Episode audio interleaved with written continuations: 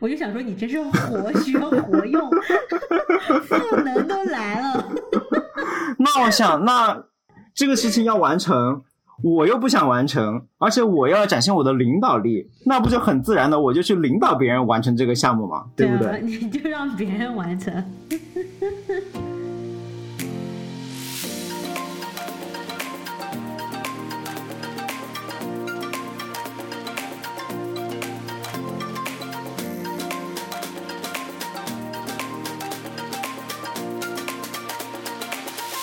大家好，欢迎来到三言两语，我是主播 Harry，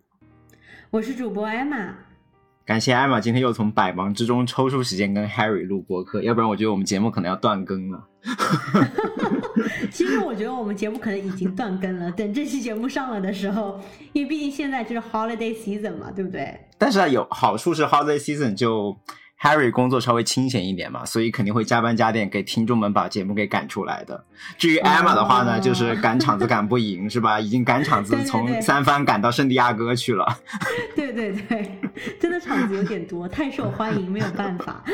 对，连录节目都是什么在别人家里，然后零零时时凑了一个录音设备，跟 Harry 在这边录节目。所以音质可能会有点不太一样。是的，真是对不住大家了。现在是在朋友家里，然后我下来的时候竟然忘记了带麦克风，所以我那个非常珍贵的录节目的麦克风竟然就没有带下来。所以呢，可能我这边的声音效果没有往期那么好。嗯，但是我们节目的内容是不会亏待大家的。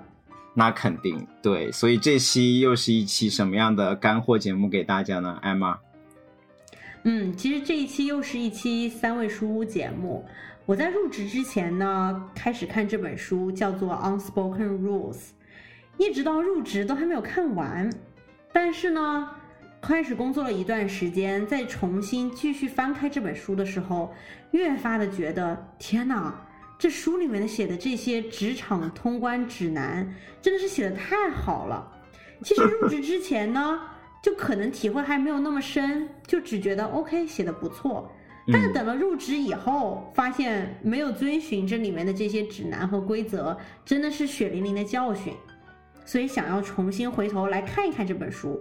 OK，发现自己过去一个月的职场经历，一不小心成为了书里面的反面教材，就非常的这样。这过去两三个月的工作经历都是在里面各种反面教材，好吗？OK，那我们先给听众们介绍一下这是本什么样的书吧。呃，这本书的作者呢叫做 Gorick，呃，last name 是 Ng，呃，所以从他的 last name 里面就可以看到，他应该是一个亚洲的移民，就是东南亚移民。嗯，他们家呢应该是从爸爸妈妈就已经移民到了美国这里，然后呢，他的妈妈爸爸妈妈其实是做着非常平凡的普通的工作，呃，家里面的经济条件也不是特别的好，但是呢，这个作者本身。自己特别努力，然后天资也聪慧，呃，本科就考上了哈佛大学。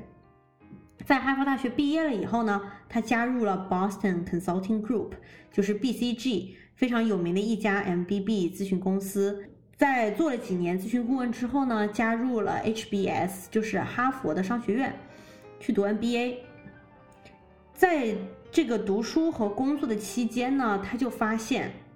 像他从这种比较贫寒的家庭出身的人，他来到学校，尤其是去到职场以后，就发现有很多这种不为人知的职场，不能说潜规则，但是是职场规则吧，是他这种普通家庭的小孩所不知道的。但是呢，他周围你会遇到很多那种，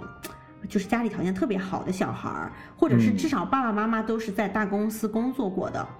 然后呢，在那种家庭里面长大，就很容易接触到这些职场的规则，就仿佛是他们从小到大出生，然后在长大的过程当中就接触的，对他们来讲非常自然的东西，却是作者所不知道的，要去苦苦寻觅，然后有了血泪教训以后才晓得的东西。所以他就觉得啊，这样子听上去就有点不公平，对吧？所以呢，他就总结了他呃工作以来的这些 unspoken rules。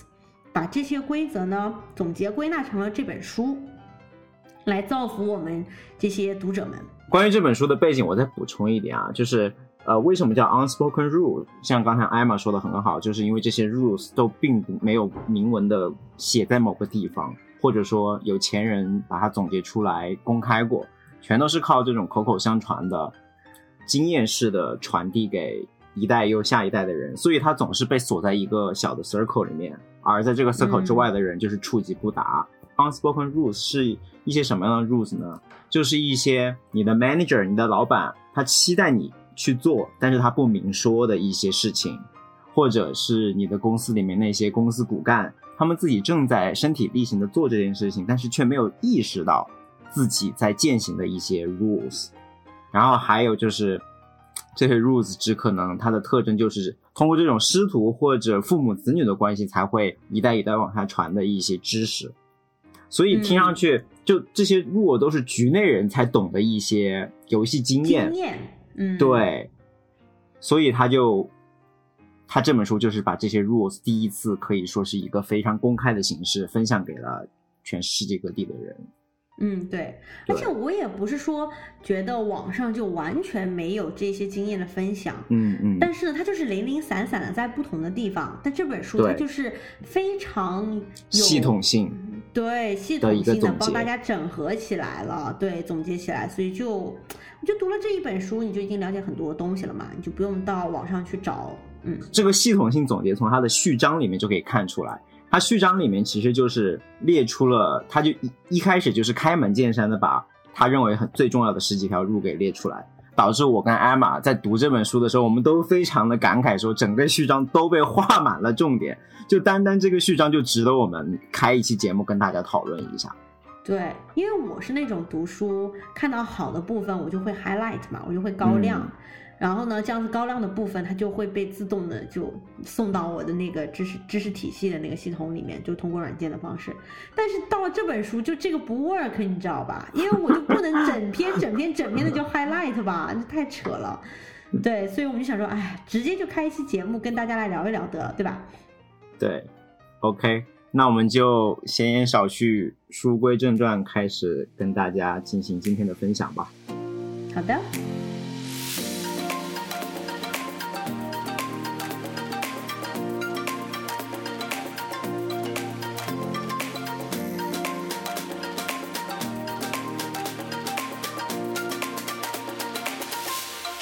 OK，今天分享的形式呢，其实我们不会 cover 它序章里面列举的所有的路啊。虽然我觉得它每一条路都非常重要，但是我跟 Emma 呢就会比较分享我们根据自己的过往的工作经历里面最有共鸣的几条路拿出来说一说，结合我们自己的自身的经历，可能还会对它这个每条路的简单的表述做一些更多细节的补充。然后在分享路之前呢，我还想补充一个他这本书的一个 background story 来。让大家先大致的体会一下，他说的这些 unspoken rule 到底是什么样的。就比如他说，他其实在学校里面，在申请大学的过程中，他不是通过虽然家境贫寒，但是申请到了哈佛大学嘛。他在申请学校的过程中，他就发现这个 unspoken rule 就已经是 everywhere 了，就不仅仅是在职场里面。从你开始申请学校，在读书期间，他就发现了一些 unspoken rule。比如说有一个例子，就是当时。大家知道，就是美国他们那边申请学校需要自己找别人去写推荐信嘛，对吧？推荐信是一个非常重要的环节。但是他就会发现，虽然他知道写推荐信这样的 rule，而且这样的 rule 是明确的写在学校的招生网站上的，在这个写推荐信过程中有一条 unspoken rule，它是通过学长学姐或者说一些朋友才得知的，而这样的 rule 是没有写在招生网站上的，就是你。不仅要写推荐信，同时呢，你可以附件里面包含一封你过去的成就，或者说你过去完成的一些亮点的工作，然后好让对方呢能依据你的这些成就、这些事实来给你做出更好的 reference。对，可以在推荐信里面，他们就可以把这些过往的成就有选择性的列举出来，这样子对于教授来讲写推荐信就容易一些嘛。对，同样也是把他的你的推荐信和你的简历，可能中间就制造了一些耦合，然后，嗯，对你整个人的 portfolio 来说，是一个更加完整的一个图景呈现给大学委员会的人，所以这就是一个 unspoken rule 的例子。OK，但是这个是他在校园里面的一个体会。然后接下来我们就来介绍他在职场里面总结一些 unspoken rule。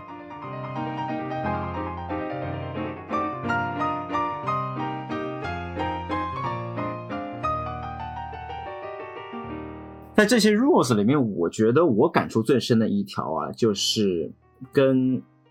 升职有关。因为我最近跟老板聊升职这个事情聊的比较多，所以很有感触。嗯，他这条 rules 很简单，叫做 show performance and potential，翻译过来就是要展现你的工作能力以及你的工作潜力。嗯这个工作能力可能在国内的另外一种流行的说法就是指你的绩效表现了，对吧？嗯，对，之所以它这条路非常的让我感兴趣呢，就是它一定程度上解决了我对绩效和升职这两件事的关系的一个迷思。嗯，之前我一直有一个迷思，就觉得你绩效你想升职快的话，你就得绩效非常的高，而且就是最好嗯每年都保持一个很高的绩效。但是呢，其实不然，绩效考核它其实并不是直接的对你升职可能性的一个评判，而它是对你本职工作的一个考核。这里就要说到老板对员工评价的两个维度，一个是 performance，一个是 potential。Performance 指的是你在你现在这个岗位表现的怎么样，它的衡量的指标就是你每个季度或者说每年给你的一个 rating，而嗯 potential 呢、是指你如果按下一个职级的标准去要求你，你能表现的怎么样，嗯这个就会关系到你的 promotion 了。嗯，对对对，比如说，如果你是一名初级工程师，对吧？然后你的绩效考核，它就会考量你是否是一名合格的初级工程师，你是否嗯完成了初级工程师需要完成的任务。但是它并不能考量说你作为高级工程师的潜力有多大，哪怕你一直拿着很高的绩效、很高的 rating，这也只能说明你是一个非常优秀的初级工程师。比如说你连续三年是吧，都拿了很高的绩效，满分的 rating，那也只能说你这三年里面是满分的初级工程师。甚至如果你说我不仅我自己完成工作很好，我还把我组里其他所有初级工程师的工作我都帮他们给做了，那尽管这样，也是说明你是一个不仅优秀，而且工作量意外饱和，甚至还帮所有初级工程师都完成工作的一个非常非常好的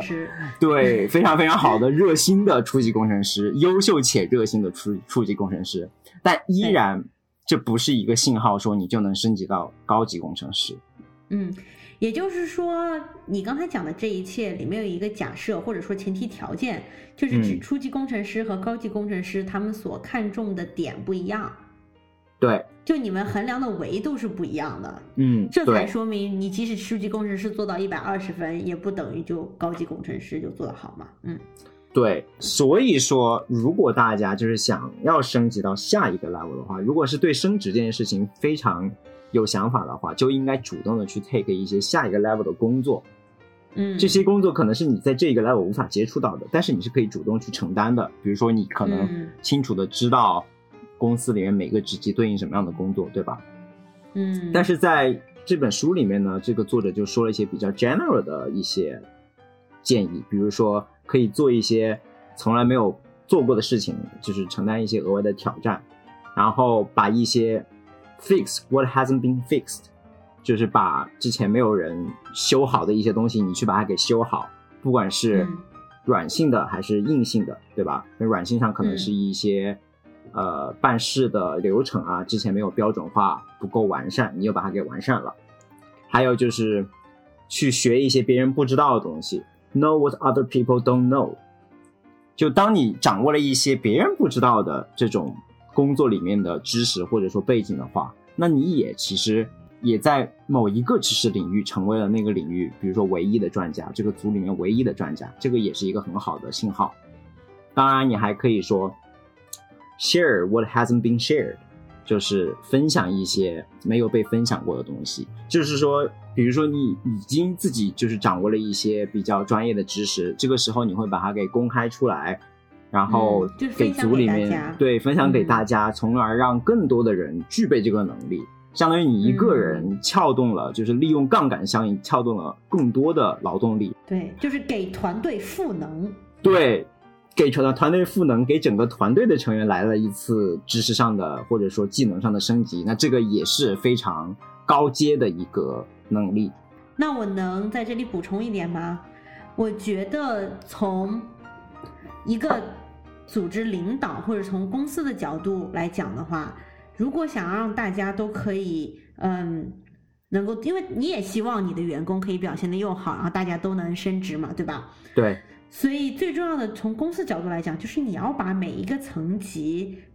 看哪些指标，哪个指标做到什么程度，就很明确的告诉大家。嗯，我觉得这个可能是很多人遇到的难点，就是你甚至都不知道你下一个级别我到底需要有哪些技能，这些技能我到底要做到什么程度，我才可以升职。嗯。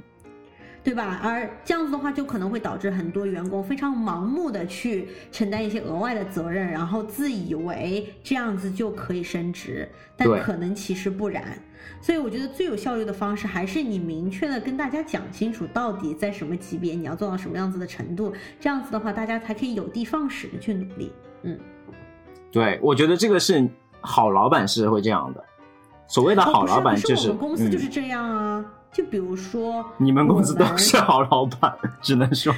就是我觉得就是，就比如说我们就相当于是所有的这些就是比较好的咨询公司吧，我们都是有，就是每六个月我们的评价指标就会变一下，就是他会告诉你，比如说我们从咨询顾问到咨询经理，一共是大部分是两年的时间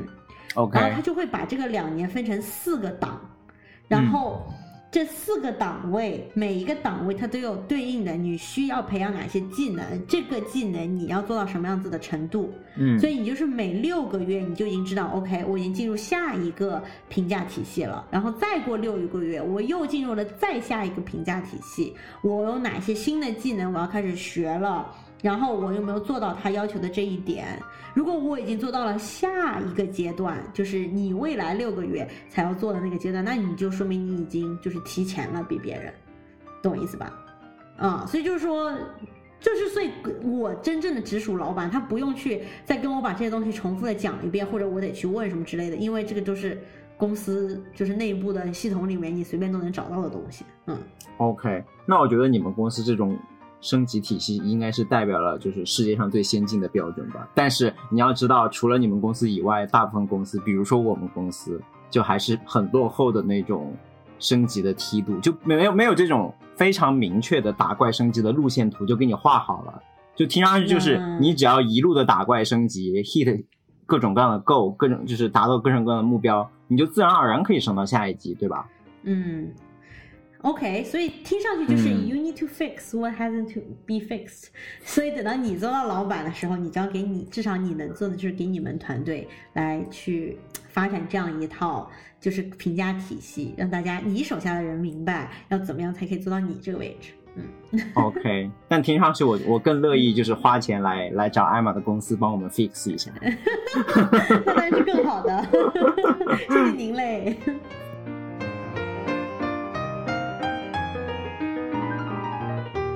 但是说到，当然，安马那个公司真的是一个非常极端的、非常理想的例子啊。其实我觉得大部分公司的话，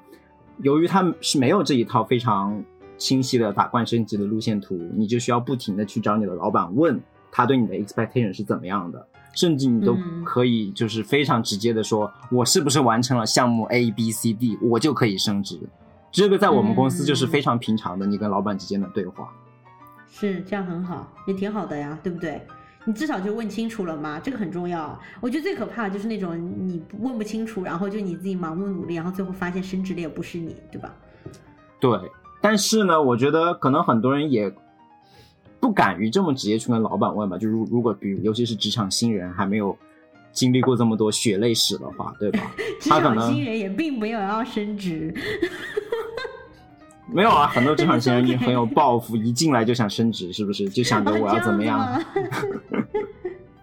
我觉得他们有一点就是不敢这么问的一个原因，可能也是 manager 和就是老板和员工之间，他的目标其实并不是完全的一致。就我知道，好的老板肯定是非常愿意帮你去成长的，但其实。比如说，从我们公司整个制度的设计角度来说，我并不觉得帮员工成长是老板的一个非常重要的指标，老板首先关心的还是说项目要不要完成，他关心的是这个项目完成的结果，而不而而你就是你的成长，并不是说他直接关心的目标。这个可能是一个，比如说 good to have，就是有了会更好的一个衡量老板的指标吧。但是嗯老板的 OKR、老板的绩效考核的话，更多的还是他手下管的项目能不能照期去 deliver 去完成。是，毕竟老板也有老板的绩效。对，所以当这种情况下，当老板的这个绩效和你的自己的对 growth 的这种需求不是很 align 的时候，这就非常需要你自己很主动的去找老板，不停的去聊，不停的去为自己来自己的 growth 去争取。所以这就要说到我的一个例子啊，因为之前我们可能都是纸上谈兵，现在我来一个活生生的例子，嗯告诉大家我是来来来怎么，我是来怎么应用这条路的，是吧？可以可以。就比如说，像我们今年有一个很大的 OKR，是吧？是要完成 A、B、C、D 四个项目，但是呢，A、B、C、D 其实都是比较相似的项目。对我来说，我第一次完成了 A 以后，我确实能成长很多，因为这是一个完全不同的项目，也会给我教会很多不同的新的技能。但是当完成了 A 以后，我要再完成 B 的话呢，这就有一点重复劳动了，对吧？嗯，对，就是说没有什么 growing opportunity or learning opportunity。对，就很难成长和学习了，就只是一个重复性的工作，就是把之前 A A 里面做的事情在 B 里面再几乎再整个重新刷一遍。嗯但是对老板来说，他他不 care，对吧？因为从老板的角度上来讲的话，他反而会觉得这样是更有效的利用一个人的方式，因为你做 B 的速度一定比你当时做 A 的时候要快了嘛，因为你是熟练工，所以从老板的角度来讲，他永远都是一个很难的平衡，就他既要需要你学一些新的东西，然后让你开心，不要离职跳槽，对但同时呢，他又不能让所有的人都在学新的东西。因为所有人都在新的东西，就意味着你的这个项目的进展肯定会很慢，因为所有人都在做他不熟悉的东西。对，是的。嗯，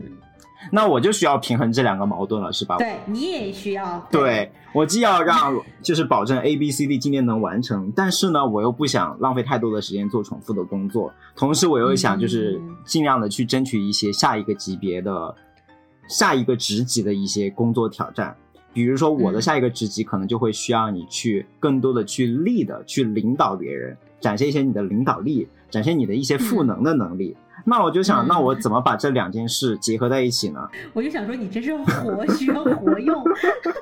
赋能都来了。那我想，那这个事情要完成，我又不想完成，而且我要展现我的领导力，那不就很自然的我就去领导别人完成这个项目嘛，对不啊对？这就可以很好的 结合了两者，是吧？所以最、嗯最终的结果呢，就是我正好我当时有一个不是实习不是实习生，不是 不是说实习生，就当时正好有一个新入职的同事嘛，然后他是归我来就是带他的，所以我好就直接对我就在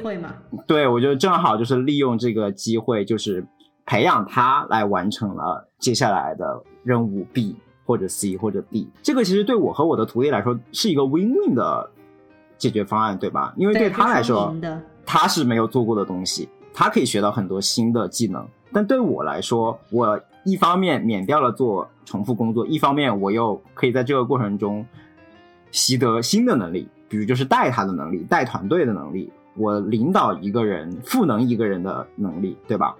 所以在这个例子呢，我就想说，就是就是在 performance 和 potential 之间，我完成了一个 transition，就是我从之前一直考虑自己的 performance，、到我也成一定程度上去去利用自己已有的机会去展现自己的 potential 的一个例子。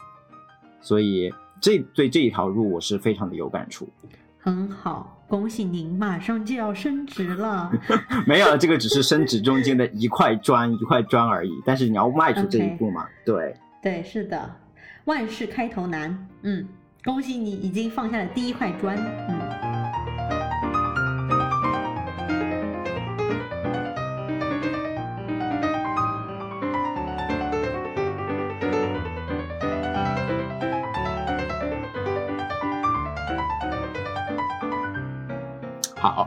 然后刚才举了一个我带我徒弟的例子，是吧？那嗯关于我带我徒弟，其实有另外一条路也非常相关。嗯，这条路叫做 save others time and stress，翻译过来就是帮其他人节省时间和压力。他这句话什么意思呢？我把它再稍微以我的理解意译一下，就是说，如果你想让别人帮你，那你首先要把别人帮你的难度和门槛降到最低，这样你就能越容易的获得帮助。对对，比如说你在问别人想要别人就是给你提供帮助之前，你可以呢先列出一些别人帮你需要做的步骤，然后你把这些步骤里面你能做的尽可能先去做掉。嗯，这就说到我徒弟的另外一个故事了。就我徒弟刚来的时候了，对，还是不好？呃，从不好变到好，嗯嗯，That's great。我徒弟刚来的时候呢，还是这样的，就一旦他遇到了一个什么问题，或者说一旦遇到了一个什么不会的，他就会非常主动的直接问我，这点是非常好的，对吧？非常主动，嗯。但是他问我的方式呢，不是那么的优秀，他就会比如说啊，这个地方着火了，你帮我看一下，着火了，这里是一个比喻啊，着火了，一般就是我们。公司里面就是一种打比方的方式，说什么系统出故障了，所以他就每次问我，他就直接会说：“哦，这个东西出故障了，我要该怎么办？”说的非常的不具体。这个时候，我如果想帮他的话，我就要首先解决一大堆问题。我的脑子里就是一大堆问题：哪里出故障了？有多么严重？你做了些什么？我要先回到这些问题以后，我才能真正的去帮他。所以你能看到我，我需要帮他的这个门槛是很高的。对，而且你还要决定到底是要不要现在就帮他，这东西有多紧急。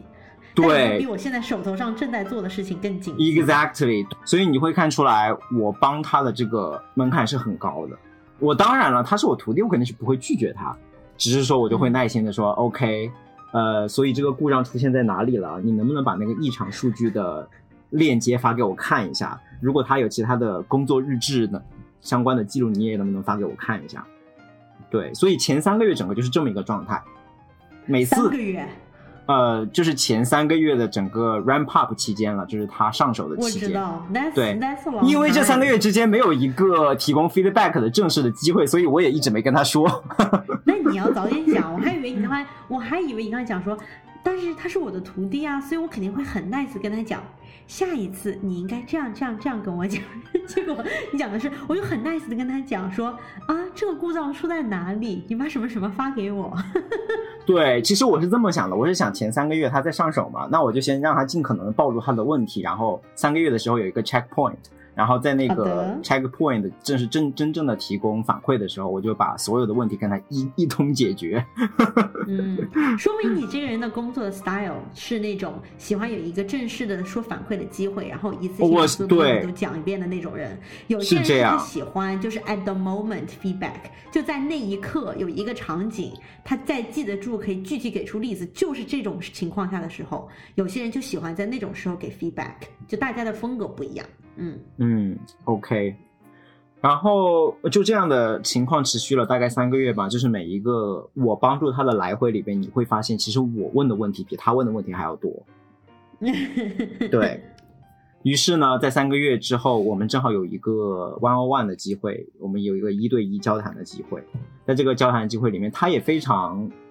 非常就是积极的，就是找我要一些反馈了，就问我过去三个月做的怎么样。啊，我当时没有一下子我没有给他反馈，我说哦，我觉得这是一个非常嗯严肃的问题，我需要思考一个星期，然后在我们下个星期的一对一的讨论会上，我会给你一个非常完整的反馈，就直接给他写了两页纸的反馈，嗯嗯，很好。然后在这个两页两页纸的反馈里面，我就跟他指出了这个问题，就是当你下次去求助的时候，我觉得你可以以一种更加。高级的、更加专业性的方式。首先，你可以，如果你有自己的比较粗糙的一个解决方案的话，你一定要带着你的解决方案去问别人问题。这样子，别人就可以，起码他帮你解决问题的难度就从解决一个全新的问题，变成了一个只是修改这个问题的一个粗糙的解决方案。而且有可能是从一个 what。的问题或者 how 的问题变成一个 which 的问题，就是我只要在这个方里面选一个就行了。嗯，对对对，就就最佳的你去找别人问问题的方式，就是你直接把别人的需要做的动作就直接降级到了一个 yes 或 no 的问题，甚至一个 A B C D 的选择题，这个对别人来说就非常简单了，而不是说别人还要问答题，对，而不是一系列的对话式的问答题，这个就很复杂。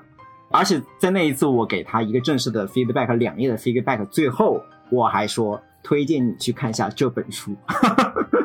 也就是我，也就是我们今天讨论的这本书。我说这是一本对职场新人很有用的书，里面介绍了一些非常多的 best practice，一些职场的生存技巧，我可以建议你可以去看一看。嗯，然后呢，在那一次反馈之后，他确实就改观了很多，不知道是不是因为看了这本书。但是他确实改观了非常非常多，让我非常非常满意。我相信是两页纸加这本书。对，到下一次他就真的是变成了一个非常专业的职场人，甚至我觉得他的这个表现啊，已经就是完全超过我周围的很多同事了，包括一些高级工程师的同事。下一次再出现系统故障，他就会问我说：“OK，这个系统出现故障了，这里是异常数据的链接。”然后我已经做了 A、B、C，但是无济于事。我打算再试一试选项 D，但由于 D 有一些风险，我担心搞砸，所以我做之前想问你确认一下 O 不 OK？嗯，这就是他，对，这就是他的改变。然后这个时候我就只要说一句，我觉得 OK，然后就很好的解决了这个问题，也给他提供了 support，对，提供了支持，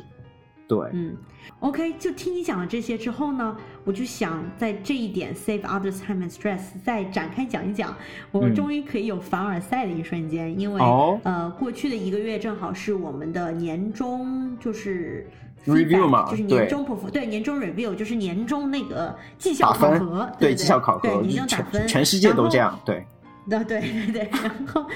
然后我在这个方面是属于那个表现突出，就这这一项上，嗯。就是特别会有效率的给上级提供，就是工作进度以及遇到了有一些什么难处的一个反馈，这个是我的一个就是优秀项吧，就算相当于。OK OK。然后我的上司给我的反馈就是呃。我每一次在汇报进度的时候，或者是遇到什么困难的时候，我都会先说 OK，因为我们的工作主要就是做 PPT 嘛，我会说我现在正在做这个 PPT，然后抄链接这个，然后他就可以直接点开。我说我现在第几页。我遇到了一个什么问题？我已经把我能写的都写在上面了，然后我现在需要你过去看一下，然后我的问题是什么什么，然后你可以怎么怎么帮，然后我觉得可能可以在这里找到一些答案，但是我也不确定，就之之类的，就是我会很明确的跟他讲。然后他就觉得我这一点做的很好，然后他就说他都觉得就是他其实是就是我的上司，他跟他的上司在汇报的时候，他反而觉得他做的没有那么好。然后他的上司给他的反馈就是说他需要在跟他的上司讲的时候再更确切的讲一下，或者更有。底气的讲，他认为有可能解决方案是什么？因为我们一个好的 practice 就是一个比较好的做法，是一定要说一个就是你认为有可能的答案是什么，然后尽量让就是说你不要担心你的上司会说哦，我觉得这个不对或什么，it's totally fine，因为比你什么都不说，没有一个你假设的答案要好得多。你不要怕你那个假设答案是错的，就是这样子。然后呢，我觉得很好笑的一点是。因为我相当于是英语是我的第二语言嘛，嗯嗯，中文才是我母语，所以我说中文的时候，我可能会说的很委婉，但是我说英文的时候，我在做汇报的时候，我没有办法用那种非常精妙的语言来什么很委婉的说，我认为有可能答案是什么。由于词汇量缺乏，不知道更完委婉的，就是另就根本就没有其他的词来说同样的意思，就永远都是那一个词。对我就是永远非常直白的就说。我就列举出来，这个这个是我做的，然后我的问题在哪一个点上，然后我觉得你可以怎么帮我，就是我的英文就限制了我的表达能力的委婉程度，你知道吗？然后他反而觉得。我觉得这样非常好，这样非常直接，然后让我完全能知道我要怎么来帮你。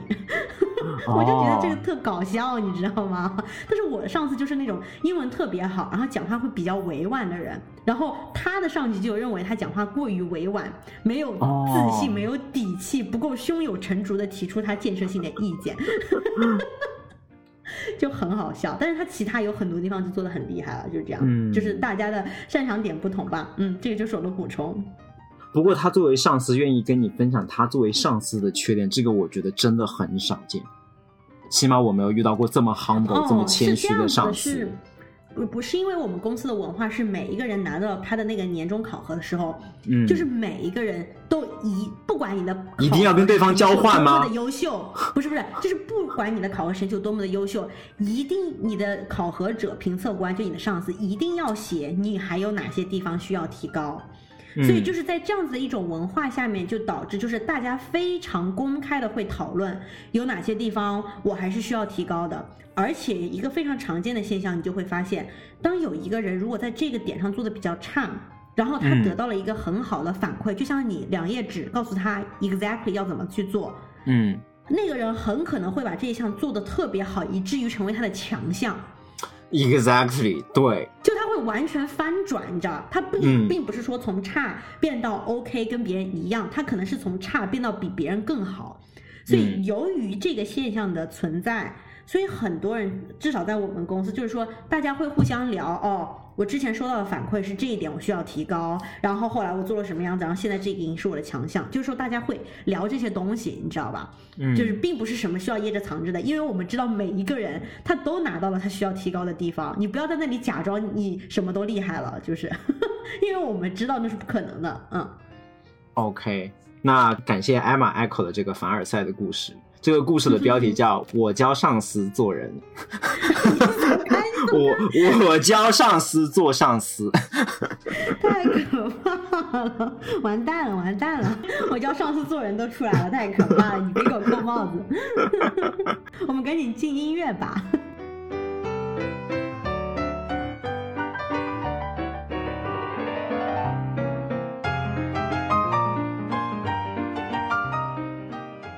最后就我来分享一点我特别有感触的，因为是血泪史的地方，就叫做 Know your internal and external narratives，就是你知道你内心的你的这个职场规划是什么，你的人生的规划是什么，以及你对外跟你的同事、跟你的上司又要讲的另外一个故事是什么。哦，在读这本书之前呢，我觉得我是一个既在内心没有一个明确的规划，又把没有明确的规划这件事情直接跟大家讲的那种人。OK，就是个透明人。所以我就是一个没有明确的 internal narrative and also equal internal 就是 and external，就是认为这两者是一个东西。我自己自己心里怎么想的就怎么告诉别人，然后就很惨。为什么呢？因为在我和我的上司第一个 one on one 就是我们叫做 professional development chat。就是嗯职业发展的这么一个聊天，一对一，嗯我们大概就是一个星期一个星期一次，或者一到两个星期一次。然后我第一个项目的第一次这样子的谈话，他就问了我一些问题，比如说，OK，你为什么要来到我司？然后当初你是怎么选择的？等等等等。然后我就很傻的告诉他，嗯这就是我能找到最好的工作啦，所以我就来了这里啊。，Really？你 Really？你是这么说的？对啊，我就说，It's not like I have like three companies to choose from or something. I just offer. 你知道我是不是就愣头青？我就是是职场愣头青，你知道吗？我很好奇，当时你上司就是表情管理是怎么样的？他有做好表情管理吗？还是说就呆了？他觉得我很可爱，你知道吗？扑哧一声笑出来就是 他没有没有，他就是觉得我这个人很搞笑的。嗯但是后来我意识到这个问题之后，我从第二次 PD chat，就是那个 professional development chat，第二次 one on one 之后，我跟他讲说，我发现我上一次那个就是是一个 disaster，上一次那个 one on one 真的是个灾难，我能我能重新回答你这个问题吗？我觉得他 就真的觉得你可爱 again 加一。没有，他就觉得就是没有没有了，上次还好，就是这样子，就很搞笑。但是后来读了这本书了之后呢，他在开篇其实就有一个一个故事，他那个书里面就举了一个例子，他就讲说，比如说 Amy，Amy 来到一个新公司实习，大家问他，OK，你接下来的两三个月你想要完成什么样的目标？Amy 呢，就是当初拿到这个工作就非常的开心，觉得在这个公司里面做任何事情都很好，所以他就跟那个上司说。哦，我是非常 flexible 的，你让我做什么都很可以，然后我非常开心能在这里服务。嗯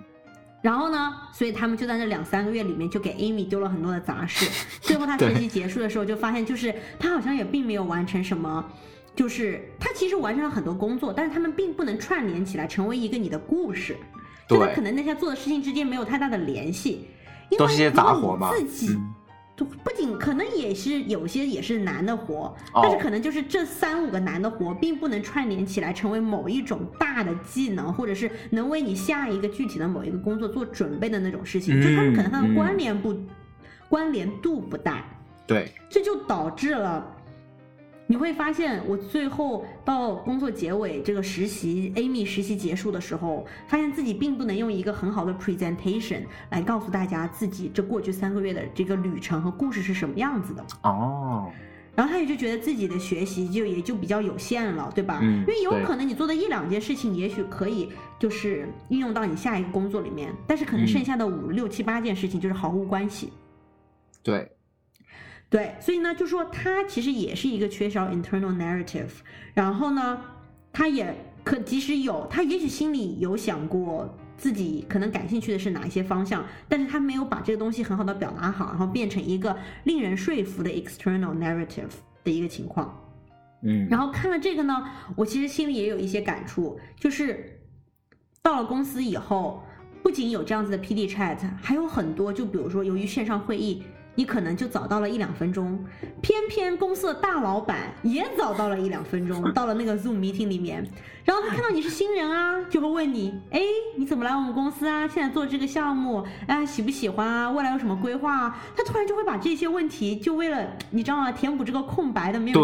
不经意的丢给你，嗯，对，就不经意的丢给你。然后呢，由于我的毫无准备。我就开始讲一些可能没有那么重要的事情，你可能就讲哦，我今年刚从哪里哪里毕业啊，然后我以前学的什么什么啊，然后我现在在这个这个项目上啊，我觉得这个项目很棒啊，就是一些是不错，但其实不是很有信息量的东西，因为你从什么时候毕业的，然后什么时候来加入这个公司的，对他来讲可能没有那么重要，但这本书里面他就会强调，你反而要抓住这样子的机会。然后你了解，比如说你面前的这个，你一瞬间遇到的贵人，如果你知道有什么东西他是可以帮你的的话，嗯，那你可以完全抓住这个机会，就讲说，哦，我接下来的两三个月，我来到这个公司，我想要做什么什么样的项目，因为我的背景是这样这样的，我过去有什么样子的经验，所以我很期待能够在公司里面做出哪样哪样的事情。然后，而且这些东西列举出来的东西，正好可能又跟你面前的这个什么大老板，他可能也有一些类似的项目，他就可能说，哦，将来有一个什么机会，我就会想到这个人，或者他可以给你提供一些资源，对，或者是他就肯定把你引荐给一个谁谁谁，因为反正这些大老板他们之间就都是互相认识嘛，你想做什么样子的东西，他都会帮你。嗯，这里面其实有一个前提，就是由于我们的这种工种，它是。以项目为 base 的，就是相当于你两三三四个月或者三到六个月，你就会需要换下一个项目。然后每一个项目它可能就是服务的呃客户不一样啊，在不同的这个行业里面啊，或者是就是做的这种工作的类型不一样，可能是同一个行业的，但是有时候是帮他们可能做一些呃 operation 的，就是。运营方面的，可能有些又是做呃 finance，他们可能那个金融系统里面一些东西，可能有些就是帮他们看一下研发的，就是说这个我们叫做 capability area，可能你想做的又是一个不同的 capability area，所以你呢就是要了解，OK，我可能会遇到什么样子的人，他们可能会问你一些什么样的问题，然后你最好的回答是什么样子的。这本书呢就把新人参加工作以后。呃，公司内部的人可能会问你的一些关于职业发展的问题，或者是自我介绍的一些问题，给列举出来了。他非常建议你要提前就写好，而且最好是写出一两个不同的版本，就跟你同龄人怎么说啊，还有跟上司是怎么说的啊，你就要知道你的观众是什么样子，他们可以怎么样最好的帮助到你，对吧？因为也许一个简简单单的自我介绍，你可以讲一些有意思的或者是非常 personal 的东西。但你也有可能讲一些可以对你未来的职业发展非常有帮助的一些自我介绍，所以我就觉得这种是一种 unspoken rules。我就觉得自我介绍不就是自我介绍吗？那还有什么特别的？就讲些有的没的呗。但是这个 unspoken rules 这本书里面就讲说，哦，那个那个普普通通的自我介绍，可能是你的 internal narratives，可能你怎么拿到这个 job 的，可能这个真的就是你能拿到的最好的 job，你也没有什么选择，所以这但是这是你的 internal narrative，你已经进到这个公司了，他就已经就是你真的要去好好努力的一个 job 了，对吧？不是我已经进来了，我的万事大吉了，就是这样子。你要好好想好你的 external narrative 是什么，你跟别人要怎么讲，让别人怎么来帮助你，嗯。这个就是我特别有感触的一个点，让我想到了一句话，就是说人生的剧本是你自己写的。虽然这句话很大，但是其实你会发现，刚才 Emma 说的这些，其实是一个你在撰写自己职场剧本的一个体现。就当你发现你做的很多事情都没有很好的办法能组成一个剧本的时候，那就说明你缺少一个很好的 narrative，对吧？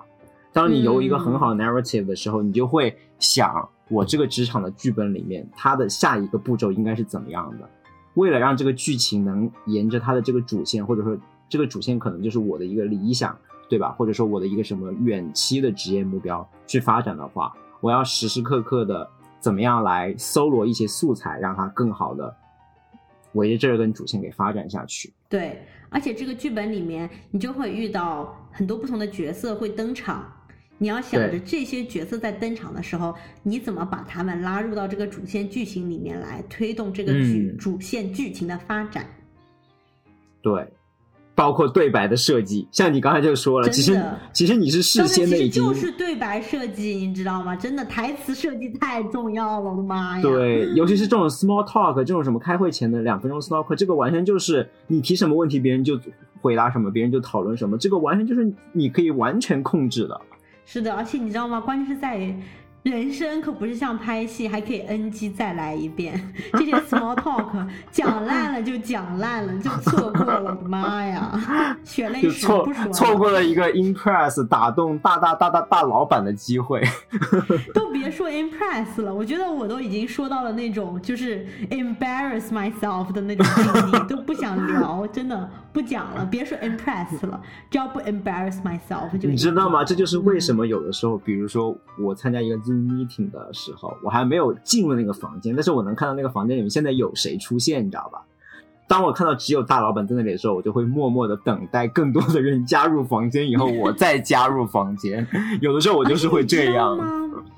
就是我觉得在这种场合你会很容易 embarrass yourself 的一个很重要的原因，就是因为你进去了只有两个人，你被逼着要说话，但其实你很紧张，然后你很紧张，你就会 keep talking，然后到最后就会说砸一些东西，就哎呀，真的算了算了，我觉得这其实也是一个自己要培养的技能，就是你在大家更大老板面前，你真的要保持镇静，保持镇静一个很好的方法就是你有所准备，你就不会那么紧张，就在那里瞎讲，嗯。嗯。就可能把一个 conversation 变成了一个 pitch，变成一个有准备的 pitch，对，这样会更好吧？嗯，对，至少想好这周末自己干了些啥吧，否则我觉得我整个人都结巴了，真的。好的，那这就是我今天的体会，就是把自己的血泪史已经告诉了大家，嗯。那今天我跟 Emma 就主要跟大家介绍了这三条我们最有感触的 rule。其实它的序章里面还有非常非常的 rule，我觉得每一条都非常的重要，而且可能根据每个人每个读者自己不同的背景，也会对不同的 rule 有不同的体会。所以我是非常建议大家能把这本书拿过来好好翻一翻，一定会对你未来的。职场的行事风格啊，你的职场目标会有很多的启发，太棒啦！所以，我们这一期就是对这本书的序章进行了一个讨论啊。之后，我觉得我们可能就是在职场上有了更多体验以后，会把它之后。整本书正文的内容也可能时不时会拿出来说一下吧，当然也会根据听众们的反馈了。如果就是大家觉得这本书很有意思，或者说它里面有一些更多的 topic，你想听我们讨论的话，也欢迎在评论区就是告诉我们，就表达一下你的兴趣，也许我们就会在以后再把这本书拿出来说一说。嗯，OK，那这就是今天我们的三位书节目。然后之后的话，我们这边也到了感恩季，对吧？感恩节、圣诞节，整个休假季，对，那祝大家感恩节快乐，感恩节快乐，假日快乐。最后十二月会给大家准备一些轻松的节目，请大家期待。好的，无暇与君一席，有缘三言两语。想听到更多关于美国职场的正经闲聊，欢迎订阅我们的节目。如果喜欢我们的节目，也欢迎分享给你身边的朋友。咱们下期节目见，拜拜。